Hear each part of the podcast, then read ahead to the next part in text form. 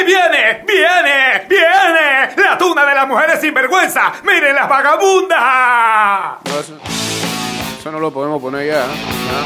Esos ponches quedan en el pasado. Enterrados.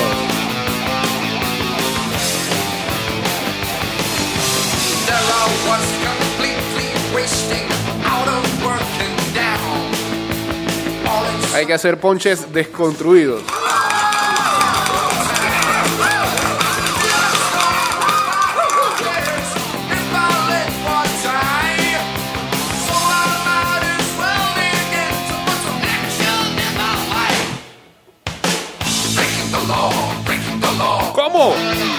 Law, breaking the Ayer había una caravana Breaking the Law. Breaking the law, breaking the law. For the golden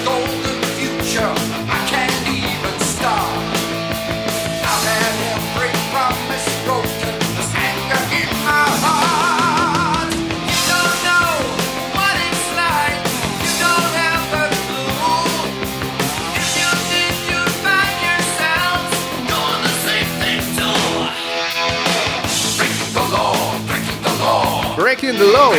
Esa canción sonó eh, el día que hackearon este, la, las comunicaciones por radio de la policía de Nueva York, fue, ¿no? Breaking the Law.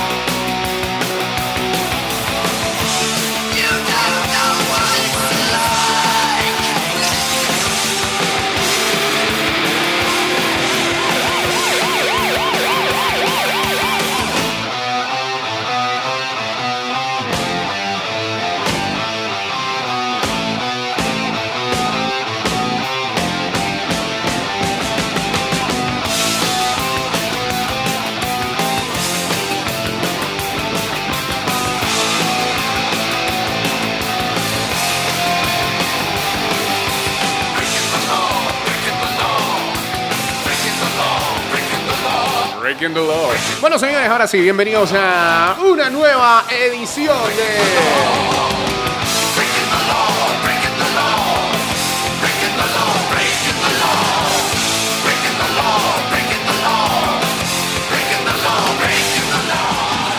Estoy maquinando, estoy maquinando.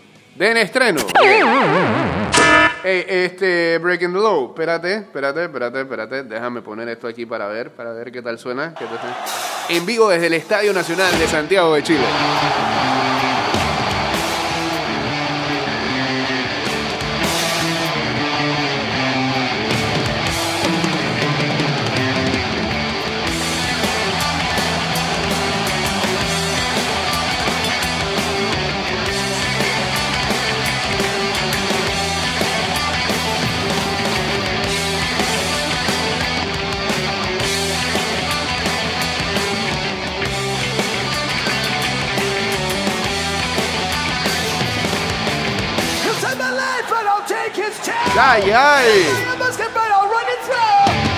So anyway, 229-0082, arroba ida y vuelta 154, arroba Mix Music Network. Guachateamos en el 612-2666 y en el 6890-0786. Saludos a Luisito ahí en sintonía.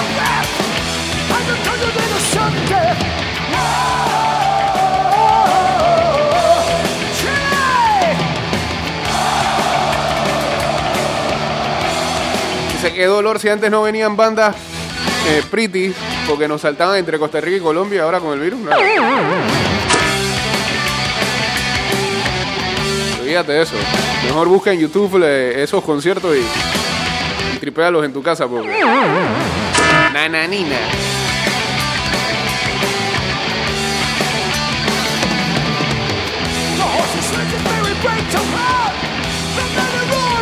The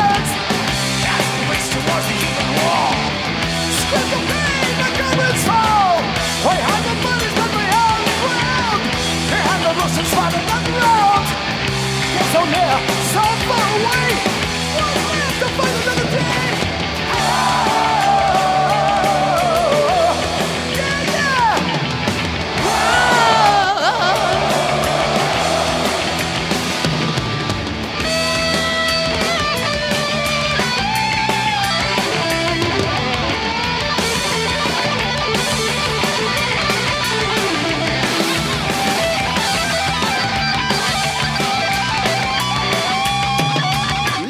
Asamblea Nacional trabaja con transparencia en la creación de leyes justas para los panameños. Asamblea Nacional definiendo el país de todos.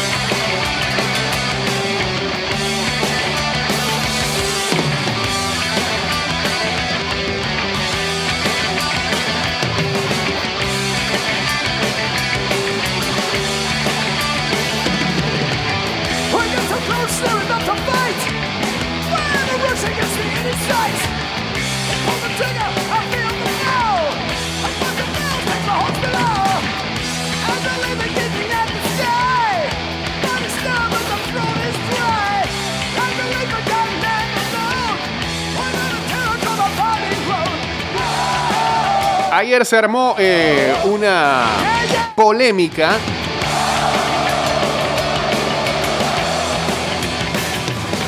porque eh, la nueva plataforma de streaming HBO Max anunciaba que sacaba de su catálogo eh, Gone, Gone with the Wind, lo que el viento se llevó. HBO Max sacó lo que el viento se llevó de su catálogo de películas. La eliminación se produce cuando protestas ah, masivas se extienden por Estados Unidos tras la muerte de George Floyd, eh, un hombre negro desarmado que resultó muerto mientras estaba bajo custodia policial. La película del año 1939 cuenta la historia de amor de Scarlett O'Hara y de Red Butler durante la Guerra Civil estadounidense y es considerada por muchos como un clásico cinematográfico y es una de las películas más populares jamás realizadas. Sin embargo, la película también es increíblemente controvertida. La representación de la película sobre la esclavitud, los negros y el sur durante la guerra civil se ha recibido de manera mucho más crítica en las décadas posteriores a su lanzamiento. Un portavoz de HBO Max, que al igual que CNN es propiedad de Warner Media, Sí, porque la noticia sale en CNN, por eso. Siempre tienen que meter boludo.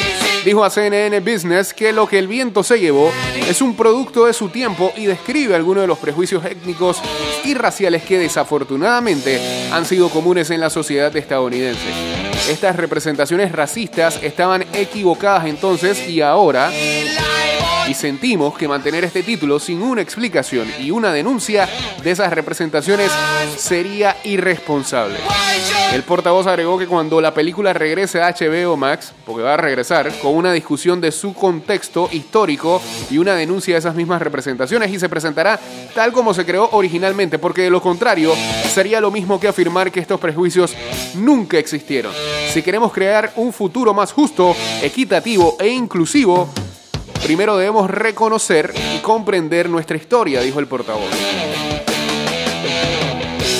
La eliminación también se produce después de que John Ridley, el guionista ganador de un premio de la Academia por eh, eh, 12 Years a Slave, escribió un artículo de opinión en Los Angeles Times esta semana pidiéndole a HBO Max que retirara la película de su rotación. Por aquí arrancó entonces.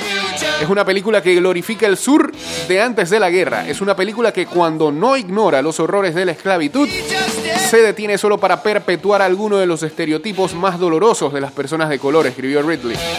La película tenía los mejores talentos de Hollywood en ese momento trabajando juntos para hacer sentimental una historia que nunca lo fue.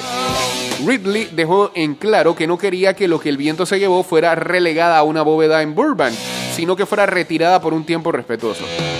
Déjame ser muy claro, no creo en la censura, escribió Ridley. Solo pediría después de que haya transcurrido un tiempo que la película se reintroduzca en la plataforma junto con otras películas que brinden una imagen más amplia y completa de lo que realmente fueron la esclavitud y la confederación. Ridley agregó que la película podría combinarse con conversaciones sobre narrativas y por qué es importante tener muchas voces que compartan historias desde diferentes perspectivas en lugar de solo aquellas que refuerzan los puntos de vista de la cultura prevaleciente. Así que retiran lo que el viento se llevó eh, de HBO Max y prometen que en algún momento volverá siempre y cuando se haga una explicación del por qué las cosas que salen ahí y de una crítica por ahí mismo. Eh, que van a venir este, revisiones de varias obras. También leía que eh, por lo menos la, eh, la serie era una serie, ¿no? Cops. Era como una especie de reality o de vivencias que este, tenían eh, la policía acerca de casos que que les tocaba atender también fue retirada y esta en qué en qué servicio está. Déjame buscar espérate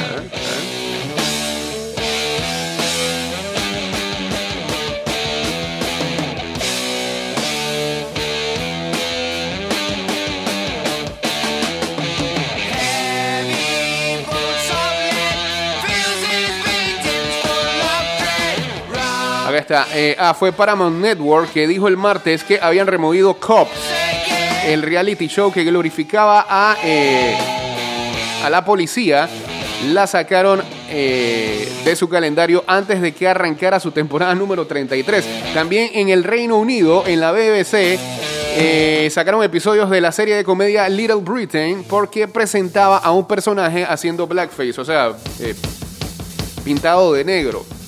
Y bueno, no sé acá, este, ¿qué van a hacer con Guanayuca Fruit? Chomito Gilroy más nunca, entonces.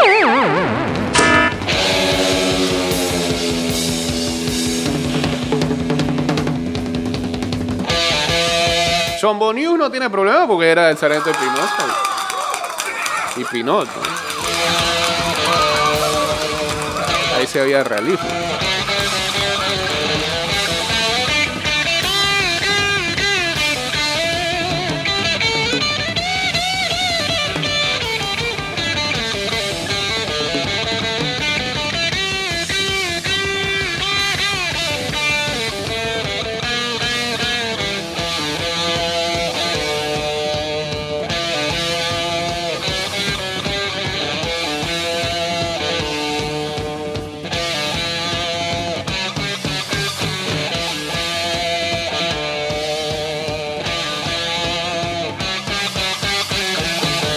Al cambio, señores. Regresamos con la segunda parte de este programa. Venimos. Eh, de vuelta estamos, de vuelta estamos. Sí, por favor, gracias. Bien.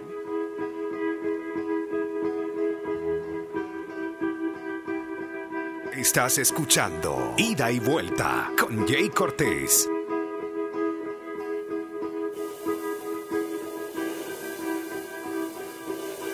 Satan, your kingdom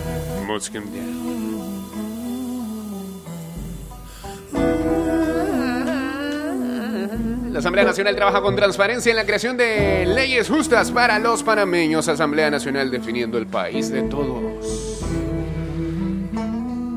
Vamos a crear una atmósfera. ¿ah? Porque, sí, porque lo que voy a compartir con ustedes es, es, es, es algo que eh, no sé por qué. En los últimos días todavía toma más fuerza. Ah, la teoría de conspiración alrededor de todo esto eh, lleva un par de meses por ahí rondando. Pero no sé por qué cada vez veo a más gente preguntando y curioseando acerca de las famosas antenas 5G. Satan, your Kingdom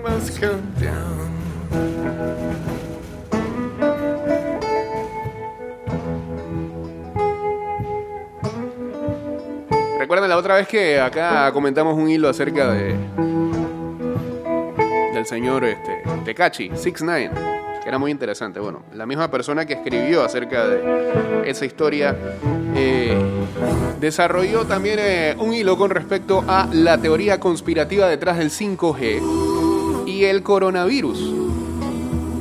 Eh, arroba holafes o fecito, como le dicen, explica eh, esto de la siguiente manera. ¿Qué es el 5G? Bueno, el 5G es la quinta generación de transmisión de datos para telefonía móvil. ¿En qué se diferencia con el 4G o LTE? Es, en líneas generales, 10 veces más veloz y tiene 50 veces menos latencia. O sea, no hay tanto lag. O sea, es una máquina, pues. Volando. Este iba a ser el año para empezar a instalar la tecnología 5G en el mundo, aunque ya varios países como Estados Unidos, Corea del Sur o Japón lo vienen probando hace un tiempo. Estima que recién para 2024 un 7% de los teléfonos de Latinoamérica estarán conectados vía 5G, o sea que falta un tiempo. Pues hay gente que dice que pusieron antenas 5G en Haití. Bueno, puede ser, pero que eso empiece a andar va a tomar un tiempo. La- otra vez también la CEP dijo algo como que eso lo habían parado, habían dado licencia. Hay un tema todavía aquí en Panamá con respecto a esa situación. ¿Por qué tarda tanto en llegar una tecnología que está desarrollada? Bueno, porque falta infraestructura, antenas, conexión, adecuación a las leyes de comunicación de cada territorio y un par de cosas más. Falta como una década para que el 5G esté en todo su potencial. ¿Qué tiene esto de grave? Nada. Desde que existe la telefonía móvil hay un mito en torno y es que los celulares generan cáncer cerebral en sus usuarios. La explicación es que las ondas de radiación entre el aparato y la antena nos queman las células. ¿Es eso cierto? No. No hay manera científica de confirmarlo. Sí es real que la telefonía móvil usa ondas de radiación entre el aparato y la antena. Esas ondas no son ionizantes. Palabra clave, no tiene manera alguna de dañarte las células en tu cerebro. Ahora, ¿cómo viene la relación con el bendito coronavirus y el 5G? Bueno, lo que pasa es que el 22 de enero de este año se publicó una entrevista al doctor Chris Van Kerkhoven en el diario belga Het Last News, la primera muestra pública que relaciona al 5G con el coronavirus. Allí, el doctor decía que el 5G amenaza la vida humana y nadie lo sabe. Podría, podría, podría, subrayen ahí, podría, él no está seguro, podría estar linkeado a esto del coronavirus. No hice un chequeo a fondo, ni siquiera lo investigó, pero podría tener relación. Era lo que decía Van Kerkhoven en esa entrevista. Para esa fecha, había 440 casos en Wuhan y tan solo 9 muertes. ¿Qué pasó? Ese artículo o esa entrevista se viralizó. De Bélgica pasó a varios foros de Holanda. De ahí, alguien la tradujo al inglés y comenzó a aparecer en varias cuentas de Facebook de Reino Unido. Los contagios por coronavirus avanzaban en el mundo y la nota relacionando la enfermedad con el 5G también. Para febrero, la teoría conspirativa llegó a YouTube, a Facebook, a Twitter, a Twitter, perdón, a blogs y a mucho más. Celebridades del mundo con millones de seguidores lo compartieron, como es el caso del actor Woody Harrelson. Muchas veces impresentable. Eh, un par de amigos me lo contaron, dijo Woody Harrelson, y me pareció interesante compartirlo, pues así, como acá. Empiezo a envejecer. No, no chequeamos nada, ya va, eso, dale. Y dale credibilidad, pues. No, no aplauda a nadie. En el sitio Infowars empezaron a vender una camiseta que decía el 5G mata. Al revisarla en el link, la web te ofrece productos similares entre los que hay una remera que dice Trump es inocente. O sea, hay una correlación ahí, ¿no? Lo que nació como un doctor belga diciendo el 5G puede tener relación con el coronavirus, no chequeé a fondo, terminó derivando en distintas subteorías conspirativas. El 5G nos baja las defensas y nos expone de más al virus, el 5G nos contagia para que nos vacunen. Incluso hay un video en YouTube de una señora que tira cartas a Bill Gates para determinar que eh, Bill no es humano y que es el dueño de la Casa Blanca. Y que tiene que ver con todo esto del 5G y con el COVID. En abril, 20 antenas de telefonía del Reino Unido fueron vandalizadas en un reclamo contra el 5G. ¿Sabe qué era lo peor? Que esas antenas brindaban servicio de 3G y 4G.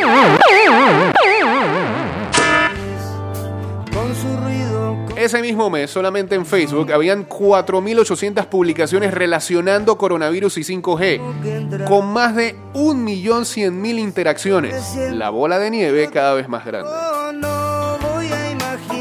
Entre abril y mayo, la compañía inglesa OpenReach informó más de 50 ataques a sus operarios. Algunos incluyeron hostigamiento físico. En todos los casos eran manifestantes anti-5G. La compañía se dedica a la instalación de cables, no tiene relación con la telefonía móvil y le están pegando a los pobres empleados. ¿Por qué los atacan? Bueno, ven tipos con chalecos cortando cables y piensan que están instalando una torre 5G. Se hacen fantasmas. Y el hilo termina con una marcha que hubo recientemente, eso fue en el obelisco, en Argentina, en donde una joven tenía una pancarta que decía 5G y vacunas, genocidio. Entonces ahí la, la correlación, ¿no? Esas tendencias y esos pensamientos hacia dónde se dirigen. Lamentablemente estamos en un mundo donde le dan validez a los antivacunas, a, a los que piensan que la Tierra es plana. Y ahora esto. Sin chequear, sin investigar, sin nada de nada. side by side. Walking home, stumbling home, getting curious. What's on your mind? Cause what's on mine? A dirty mind. What's so serious? Maybe the stars above will light the way. Just take my hand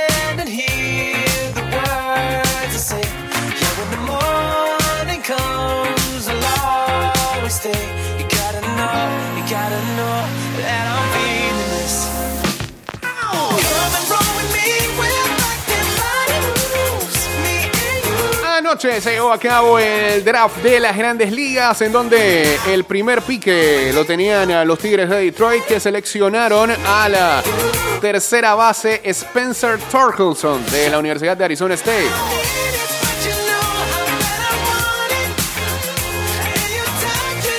Dicen de este muchacho que es eh, un slugger prodigioso que también ha jugado en eh, los jardines. Pero la mayoría de los scouts lo ven teniendo una carrera profesional en las grandes ligas como primera base. Los Tigres anunciaron entonces al nativo de California eh, como un tercera base. Torkelson dijo a ESPN que transmitió ayer eh, el draft. Le acabo de decir a mi papá, eh, pégame en la cara. Y lo más seguro es que ni lo sienta.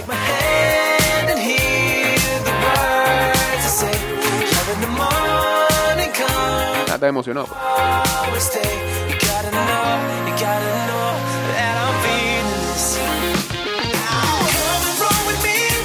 Ah, bueno, al ser preguntado de qué opinaba de que este, lo nombraran como tercera base, Torkelson dijo, no, es una sorpresa para mí, estoy orgulloso de mí mismo como un jugador de béisbol y un jugador de béisbol no debe ser eh, asignado a tan solo una posición. La historia de Torkelson es interesante porque eh, yendo a, o saliendo del high school hacia la universidad, él no fue picado. Que también es otra, otra, pasa que se da otra situación que se da donde las universidades este, eligen eh, o becan a jugadores que salen recientemente de la secundaria. Y este muchacho no había pasado por el radar en esa fase. Y ahora tomó más fama en su carrera universitaria.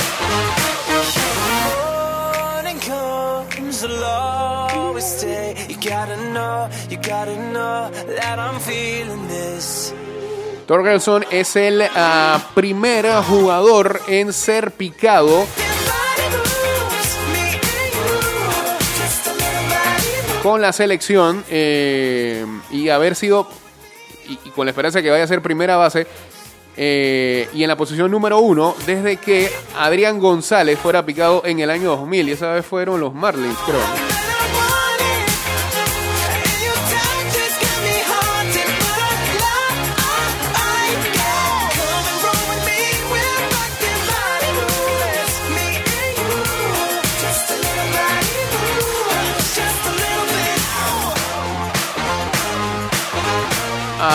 Alguna de las líneas que tiran los scouts de este muchacho es que, bueno, tiene 20 años, eh, primera base, 6 pies 1 es su altura, 220 libras, es derecho.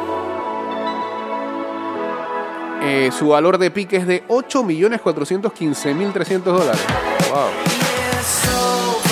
Ya pues, una hecha su vida, prácticamente. Presenta el mejor poder en su clase. Es muy disciplinado a la hora de ir al plato. Está por encima del promedio al defender en la primera, más, en la primera base. Y eso es importante, porque no hay. No suelen haber este, primeras bases tan defensivos eh, en las grandes ligas. Suele ser eh, una posición donde ubican a un jugador de eh, mucho poder. Ah, y rompió el récord de Barry Bonds como, eh, como jugador de primer año en la universidad con Arizona State.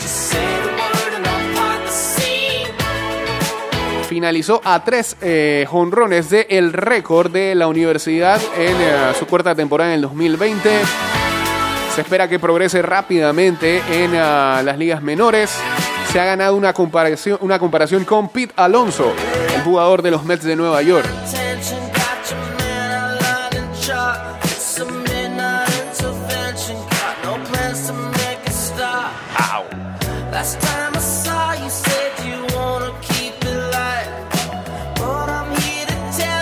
Este, haciendo ya un compendio de el resto de los piques, se dice que el ah, robo más grande,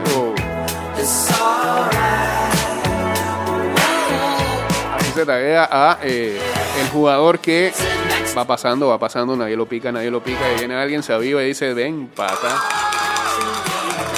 Pudo haber sido eh, Nick Blisco, Nick Bitsko, perdón, que fue picado por los Tampa Bay Rays en la posición número 24. Next to me, Es, eh,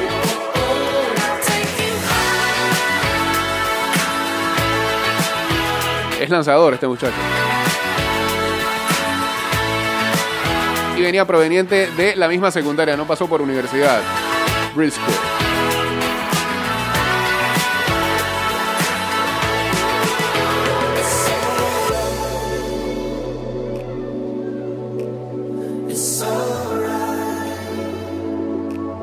Por primera vez en eh, 56 años del draft de las grandes ligas, un jugador de secundaria no fue picado dentro de los primeros siete piques.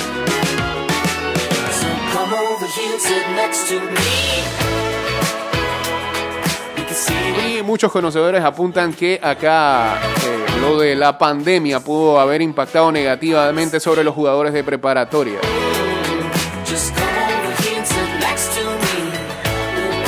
Porque eh, por, por el calendario, dice la mayoría de los jugadores de secundaria eh, no fueron al campo en todo este 2020, mientras que los jugadores de universidad, pues, alguna acción vieron.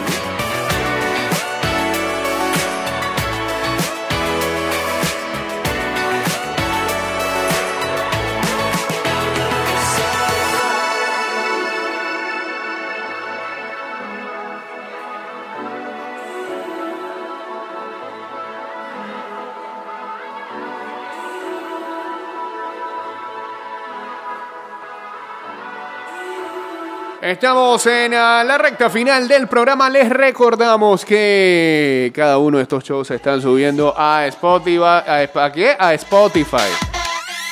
Spotify, iba Tengo la lengua dormida todavía, no suena. Es jueves. Hoy es el día que la semana empieza a pesar. Estamos en Spotify y en Anchor.fm. Búsquenos como ida y vuelta. Nos va a chequear gracias a la gente que está reproduciendo ahí. Ya pasamos hace un tiempo los 650 reproducciones. Déjame buscar la cifra real.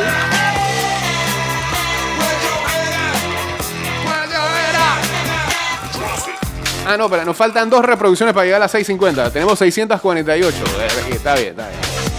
El día de ayer subimos eh, tres programas más, el del día viernes, el del lunes, el martes. Hoy seguro subimos el de ayer miércoles y bueno, si Manza nos quiere tanto, hoy nos pasa el de hoy. Hoy nos pasa el de hoy.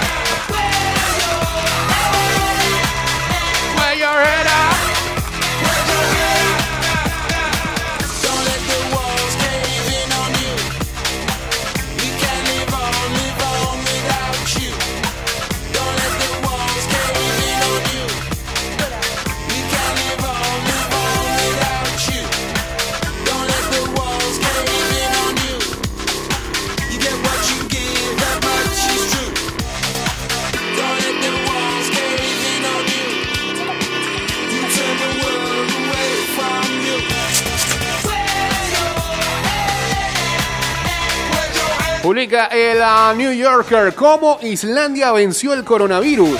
Eh, el país no solamente eh, aplanó la curva, sino que virtualmente eliminaron el virus y sin hacer, si no se lo digan a los manes de la caravana de ayer,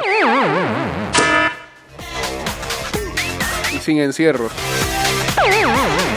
Espérate, déjame buscar, déjame buscar esta información.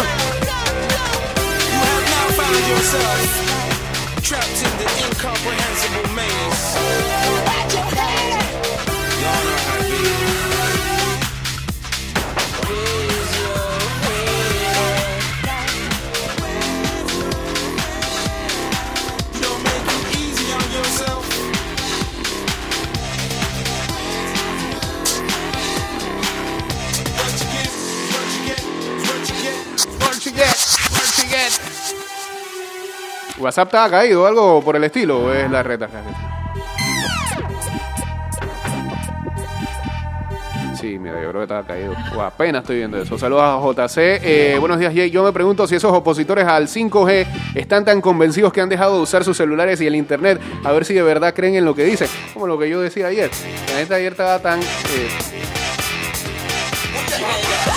el día de ayer estaban protestando por el encierro porque usaban mascarilla. Saludos a Geisha, hombre. Dice, buenos días, Jane. Me cambió, me cambió el nombre, me puso una N ahí. Y audiencia, el pasado, el pasado, el pasado cumplí años, dice.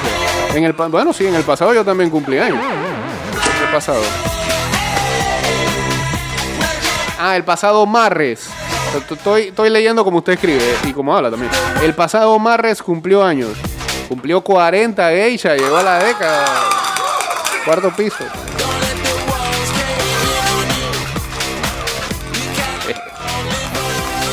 Iba a decir que era mil, pero no.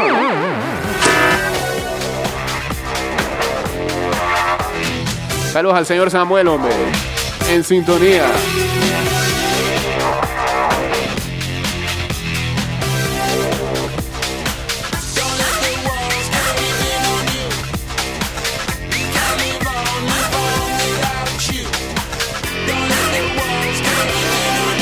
Bueno, por ejemplo, Islandia hace rato se sabía. Islandia le había hecho prácticamente eh, pruebas a todo el mundo. Y luego cobraba 100 euros por la prueba. Dice, todos los pasajeros que arriben al aeropuerto internacional de Keflavik en Islandia deberán pagar 15 mil coronas islandesas, alrededor de 100 euros para la realización de una prueba de detección de coronavirus, evitando así pasar 14 días en cuarentena. Las pruebas comenzarán a aplicarse a partir del 15 de junio y serán gratuitas durante dos semanas, aseguró el gobierno islandés. Las autoridades no establecieron cuánto tiempo estará activa la medida.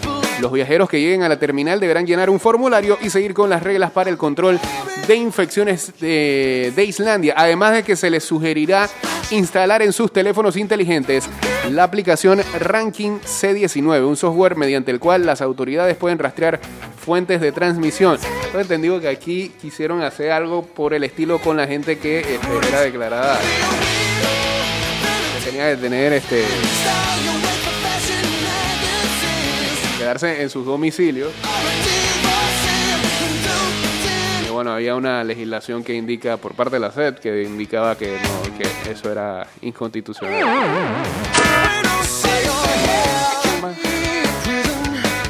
Señores, llegamos al final de este programa en Spotify y en Anchor.fm. Búsquenos allá como ida y vuelta.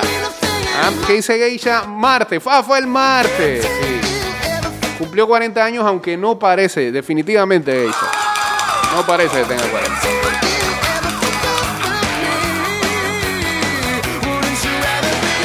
Se acabó el programa.